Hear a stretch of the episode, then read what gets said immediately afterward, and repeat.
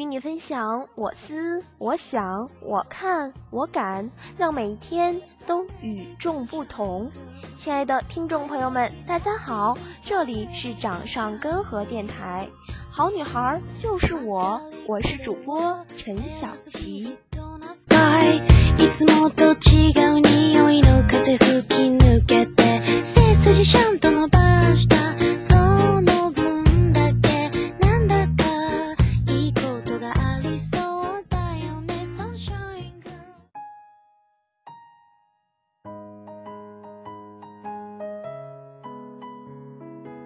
口舌之争的胜利大概是会让人上瘾的，但不知如果你听过了小七这篇文章，是不是有所改变呢？今天小七给您带来的文章是：我不跟你争论，是因为真的没时间。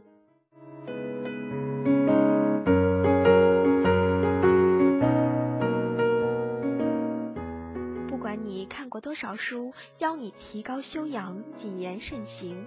不管你身边有多少人劝过女孩子不要这么犀利，不要这么挑剔；不管你是怎样心悦诚服的感叹，生活不在于争执，而在于妥协，是一句真理。不管你也曾用这样的话劝过多少人，争辩得来的胜利，都会让人有一种莫名其妙的。和一种被无限放大，感觉可以征服天下的快感。当你维护了自己的形象、信仰、认知、价值观，便会有一种全世界被你守护又被你同化的成就感。即便那种感觉转瞬即逝，争论的时候脑回路里面逼波燃烧的电流，反驳的时候绞尽脑汁遣词造句的刺激。毫无疑问的会战胜所有的矜持、从容和冷静，像是在辩论场上将对手说得哑口无言，而你脑中的观众起身，掌声雷鸣，经久不息。我曾经觉得这样也没什么不好，它能帮你不断激活新的脑细胞，能督促你去阅读、思考。并把你接收到的一切信息飞速内化成为自己的武器，甚至能帮你很快的找到跟自己志趣相投的一帮人。这些人中的很多都会是今天吵得热闹，然后明天和好如初，可以走下去很久的伙伴，直到慢慢的发现，为什么同样是二十四小时，唯独我的一天显得那么短。看着别人打卡完成了当日的阅读，背完单词去跑步，听完歌看会电影去睡觉，我还什么都没有干。计划听完的 BBC 新闻还没来得及开始，最喜欢的一本书摊开在手边，还是几个小时前没被翻过的页码。打开的文档写了一半，还是那几个字，孤零零的躺着。好像被遗忘的孤儿，惨兮兮地看着我。你猜我这时在做什么？我没有看韩剧，没有看综艺节目，没有刷微博，一遍遍无意识地看过去。我在做着我认为有意义的事，在 Quora 上几千字、几千字的在跟别人争论，很小的一件事。大概是说，如果你不够了解一件事全部的前因后果，有没有资格做出评论？从道德讲到人的自律，从尼采、韩非讲到古格斯的戒指，直到那个人再也不回应，方带着胜利者的喜悦。瞄一下表，三个小时过去了，而我计划好的所有都还没有开始。那本是我真正想要做的事情和真正喜欢的生活。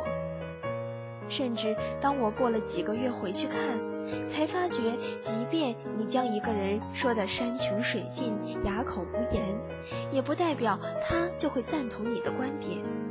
只不过，只不过他还没想好要怎样反驳而已。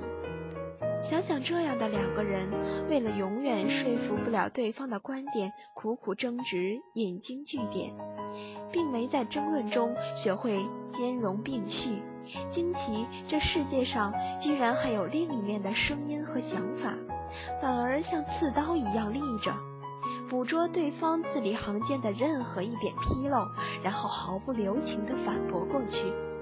事后几乎想不起当时我说了什么，他又说了什么。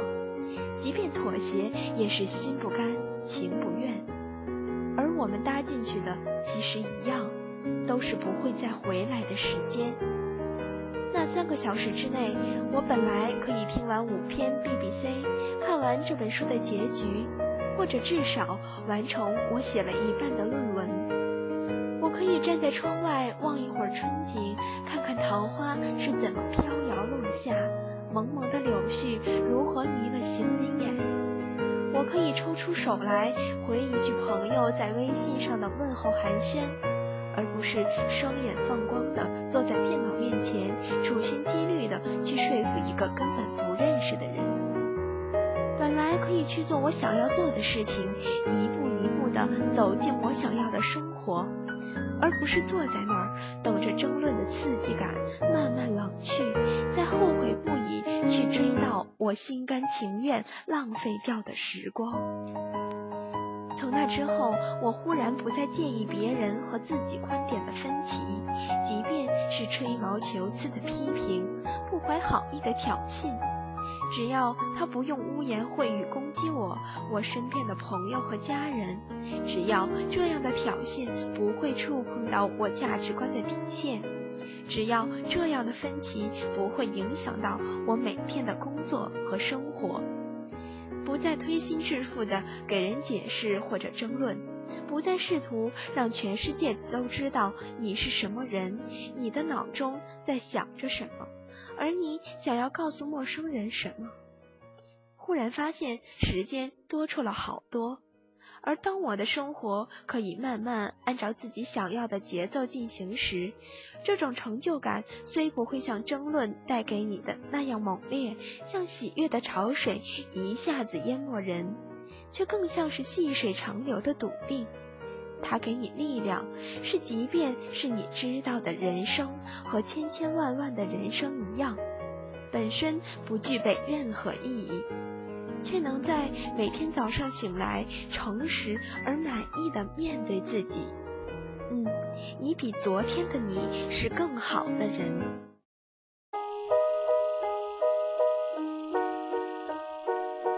如果有些事让你失望。如果有些人让你欣赏。下面是主播感悟：人生有那么多美好的事情等待着我们去探索、去追求，为何要把时间浪费在与人争辩上？人生不是一场辩论赛，无需正方说服反方，或者这本身就是一个个无解的命题。一种角度解法均可，所以做好自己就是最好的选择。就像那句话，我尊重你指摘的权利，更尊重我自己的时间。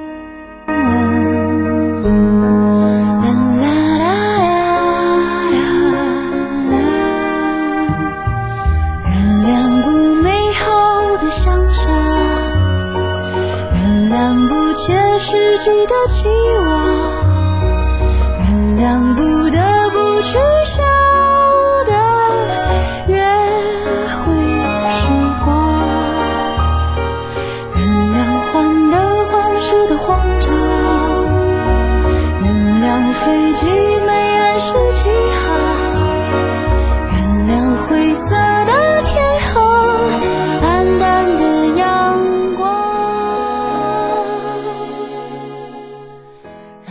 好心情点亮。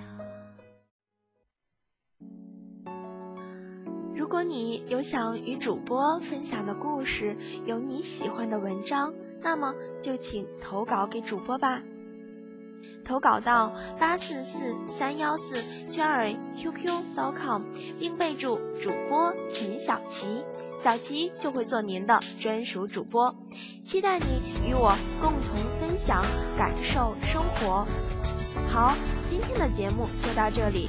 这里是掌上根河电台，好女孩就是我，我是主播陈小琪，我们下期再见。